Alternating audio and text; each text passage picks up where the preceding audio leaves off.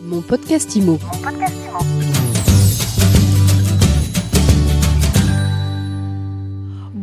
Bonjour et bienvenue dans ce nouvel épisode de mon podcast IMO. On a deux invités de marque aujourd'hui pour parler justement de l'immobilier de prestige.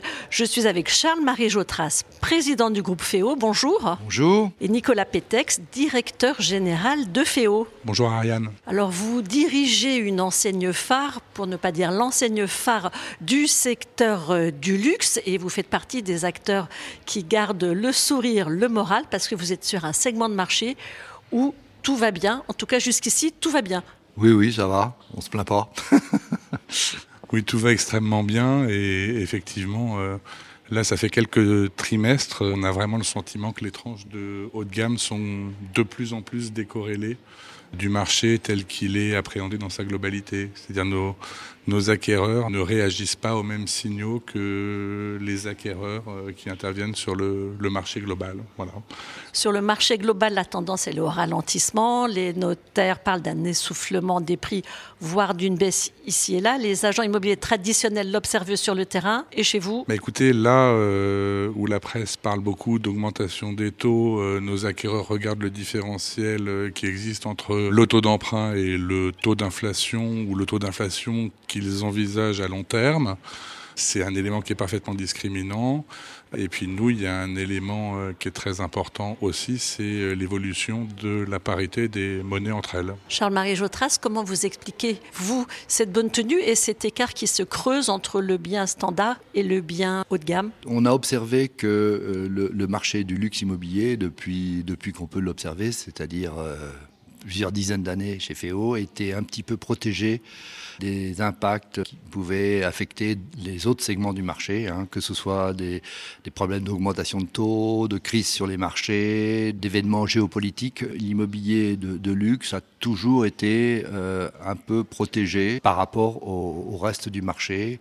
Bon, il peut aussi subir des chocs, mais, mais voilà, globalement, il se, il se comporte de façon beaucoup plus résiliente. Vous, vous constatez une explosion carrément des transactions au-dessus de la barre des 3 millions. Oui, c'est un segment qui est extrêmement dynamique et avec un tout petit coup de mou. Mais alors on reste au-delà du niveau observé en moyenne en 2019, qui était la meilleure année euh, de toute l'histoire de FEO. Au troisième trimestre, et une explosion effectivement sur ce segment-là au quatrième trimestre avec une légère érosion pour, pour les tranches du dessous, c'est-à-dire entre 1,5 million et 3 et euh, 750 000 et 1,5 million qu'on regarde.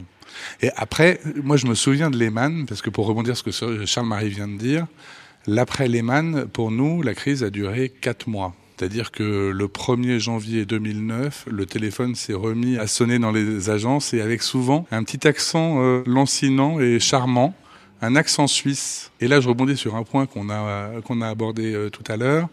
Euh, c'est l'évolution de la parité euh, des monnaies. Il se trouve qu'après Lehman, le franc suisse avait explosé et c'était les soldes pour les, pour les Suisses euh, à Paris. Là, on a vécu un contexte qui était très très favorable aux Américains avec un taux historiquement fort du dollar euh, par rapport à l'euro et des conditions d'emprunt en France ou à Monaco ou au Luxembourg qui étaient euh, très très nettement plus intéressantes euh, que celles qu'un Américain pouvait trouver chez lui. Donc la clientèle étrangère, notamment les Américains, dopent la demande. Il y a un pouvoir d'achat immobilier qui a augmenté de, de, de l'ordre de 20 à 30 et il y a la faculté d'emprunter à 2% à taux fixe, là où aux États-Unis on emprunte à plus de 6, je crois. Ça représente combien de transactions par an quand on dit euh, explosion des transactions au-dessus de 3 millions? Sur Paris Intramuros, euh, ça représente quelques centaines de transactions, donc c'est un petit marché. Mais c'est la raison pour laquelle ce petit marché est parfaitement décorrélé, parce qu'il est petit et qu'en face de ce petit marché, il y a une demande mondiale. Et c'est ce qui nous fait de plus en plus penser que les courbes qu'on observe sur l'immobilier pris dans son ensemble en France, finalement, on s'y reconnaît pas et qu'on se reconnaît plus dans des courbes comme, comme celle de l'index Art Price 100, par exemple. Alors, on va en parler. Petit marché sur lequel vous pesez de plus en plus lourd. Oui, mais on a l'habitude de faire profil bas chez FEO. Mais effectivement, à partir d'un certain prix, on devient dominant, puisque vous me forcez à le dire. Donc, au-delà de 2 millions d'euros à Paris, il, s'est vendu, il se vend les dernières années euh, entre 2,7 milliards et 2,8 milliards. Euh, donc, ça vous donne une idée par rapport à un marché global sur Paris qui est de l'ordre de 20 milliards d'euros. 2 milliards 7, 2 milliards 8 que vous vendez quand vous dites Non, ça c'est ça c'est la totalité du marché. Nous, on fait 25% du marché, donc une vente sur quatre qui se vend à Paris. Au-delà de 2 millions, c'est FEO. Et au-delà de 4 millions d'euros, c'est 4 ventes sur 10 qui se vendent. C'est euh, à Paris, sont vendus par Daniel Féo. Alors vous avez fait le, parallèle avec le marché de l'art. Aujourd'hui, un appartement, euh, un, appartement de prestige à Paris, euh, ça se compare vraiment à une œuvre d'art? Bah, En tout cas, on a des évolutions en termes de prix, si on regarde sur les 20 dernières années, qui ressemblent beaucoup. Et puis après, c'est vrai quand même que les œuvres d'art et les beaux appartements parisiens sont deux catégories d'actifs qui présentent euh, énormément de, similitudes. Ben, la première des similitudes, c'est que ce sont des actifs rares, hein, euh, parce qu'on ne construit plus à, Paris et que le parc est complètement figé, et que ben, si on regarde le nombre de Van Gogh qui ont été peints, il est lui aussi figé et il n'y en aura pas de nouveau que compte tenu de l'incapacité dans laquelle on se trouve de construire de nouveaux immeubles à Paris, on est sur des actifs qui ne sont pas reproductibles. On est clairement sur des actifs tangibles et on peut aller les toucher. Je peux aller toucher euh, ma toile, euh, je peux aller toucher mon appartement. Les deux sont susceptibles d'intéresser une clientèle mondiale c'est bien utile parce que ben, parce qu'il y a toujours des fluctuations des monnaies entre elles et qu'on a toujours euh, euh, dans un coin du monde une clientèle fortunée qui a intérêt à diversifier, à augmenter sa part d'euros dans son allocation euh, globale d'actifs. Ce sont deux classes d'actifs qui apparaissent comme étant moins risquées que beaucoup de classes d'actifs et puis et c'est peut-être le plus important, euh, des éléments qui sont parfaitement subjectifs, le caractère statutaire de la détention d'un bel appartement ou d'une belle toile, et puis euh, le plaisir que procure la détention d'un bel appartement tous les jours. Quand on réfléchit, finalement, toutes ces caractéristiques, en tout cas, je ne trouve pas une caractéristique qui n'est pas commune entre une toile, une belle toile, d'un artiste reconnu et un bel appartement euh, parisien. Vous parliez de la belle adresse, c'est quoi une belle adresse? Mais si je le savais. Euh, ça fait maintenant presque 20 ans que je pose la question. Euh, il y a de très belles avenues à Paris qui sont de très belles avenues mais qui sont, ne sont pas de belles adresses. Par exemple? Non. en revanche, l'avenue Marceau est une très belle adresse. l'avenue Émile Acola en résidentiel est une très belle adresse. il y a des adresses comme ça qui résonnent et là on touche de très près le caractère statutaire euh, du bel appartement parisien. belle adresse, on est en plein dans le caractère statutaire. Oui, c'est assez, euh, assez subjectif. Par exemple, l'avenue Foch n'est pas une adresse très prisée par la clientèle française traditionnelle. Mais par contre, c'est une très belle adresse pour euh, une partie de notre clientèle internationale. Donc euh, une autre illustration, même chose, le, triangle d'or est très recherché par une clientèle internationale, cette fois-ci beaucoup plus large. L'avenue Foch, il y a beaucoup de gens du Moyen-Orient, euh, d'Asie, un peu d'Afrique. Euh, bon, euh, le Triangle d'Or, il va y avoir pas mal d'Américains. Il va, bon, mais les Américains qui viennent à Paris vont en priorité vouloir aller à Saint-Germain-des-Prés. Alors ça, on parlait de belles adresses. Là, c'est des beaux quartiers. Et puis à l'intérieur de ces quartiers, bon, on va considérer que toutes les adresses sont quand même pas trop mauvaises.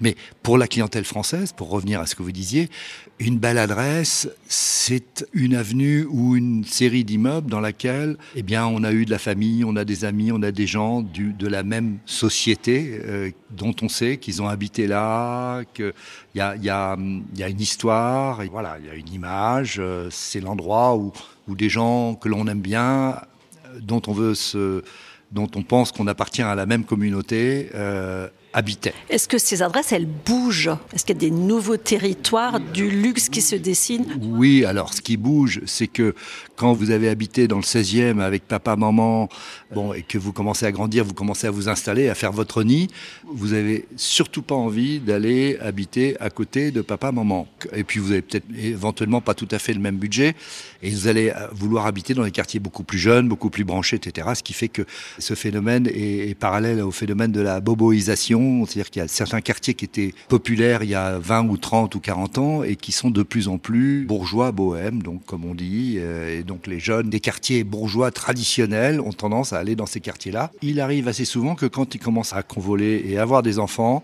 ils retournent dans les quartiers dans lesquels ils avaient été élevés, peut-être pour des questions d'école, je ne sais pas. Et vous, du coup, vous vous implantez dans ces nouveaux quartiers? Bah, Écoutez, oui, on a une agence euh, dans le 9e, par exemple, euh, rue des Martyrs, où on n'a aucun problème euh, de marché. Donc on, accompagne notre clientèle, une clientèle effectivement jeune, soit qui reste et qui a des enfants et qui trouve une solution pour les écoles, soit qui revient dans des quartiers plus bourgeois, peut-être pas celui de papa et maman quand même, mais, euh, plus bourgeois et en tout cas à proximité de grandes écoles, euh, souvent avec une petite exposition internationale quand même. Charles-Marie Jotras, pour rebondir sur ce que Nicolas a dit tout à l'heure sur le marché de l'art, est-ce que vous, vous, vous vivez comme un galériste aujourd'hui? Pas trop, parce qu'en matière d'art, moi je suis, me suis arrêté un peu au XVIIe siècle, donc euh, dans les galeries,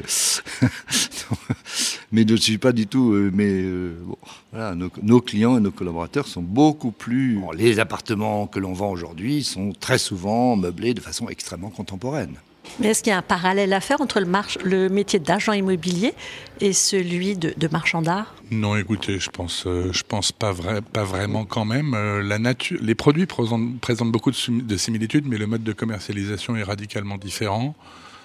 On est assez proche de la maison de vente aux enchères Christie's puisqu'on nourrit un partenariat, euh, une proximité délirante avec Christie's euh, depuis plusieurs dizaines d'années maintenant.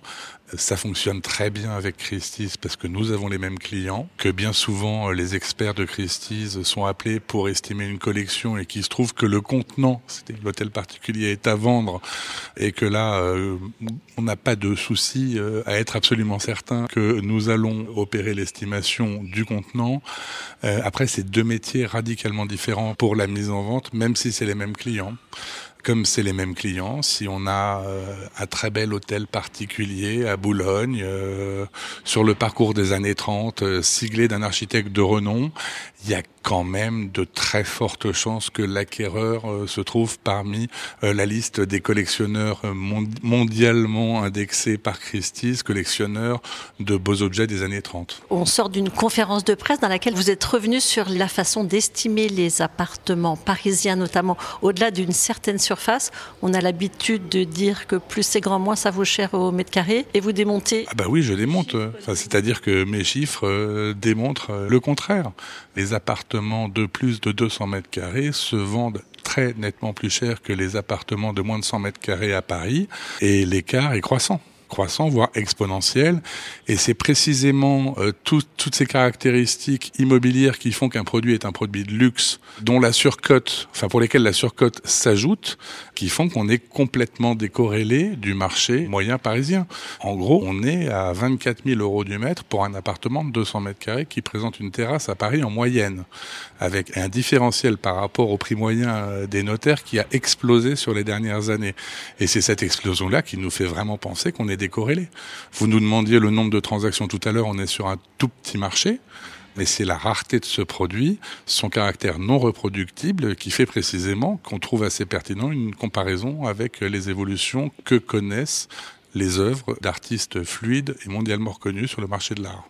Ceci dit, il y a aussi un biais statistique. Il est clair qu'un bien de grand luxe va être un grand bien, va être important en taille. Il est vrai aussi qu'il y a une population d'appartements qui peuvent être très grands et ne pas pouvoir rentrer dans la catégorie du luxe pour des raisons euh, simples parce que tout simplement ils n'ont aucune vue, euh, ils n'ont aucune surface extérieure, euh, ils peuvent être sur une avenue bruyante, etc. Et, donc ça c'est dans la catégorie des grands appartements, c'est les appartements auxquels vous faisiez peut-être allusion, sont des appartements qui, euh, pour, euh, quand on est grand, un grand appartement, il faut en même temps avoir les autres critères de luxe.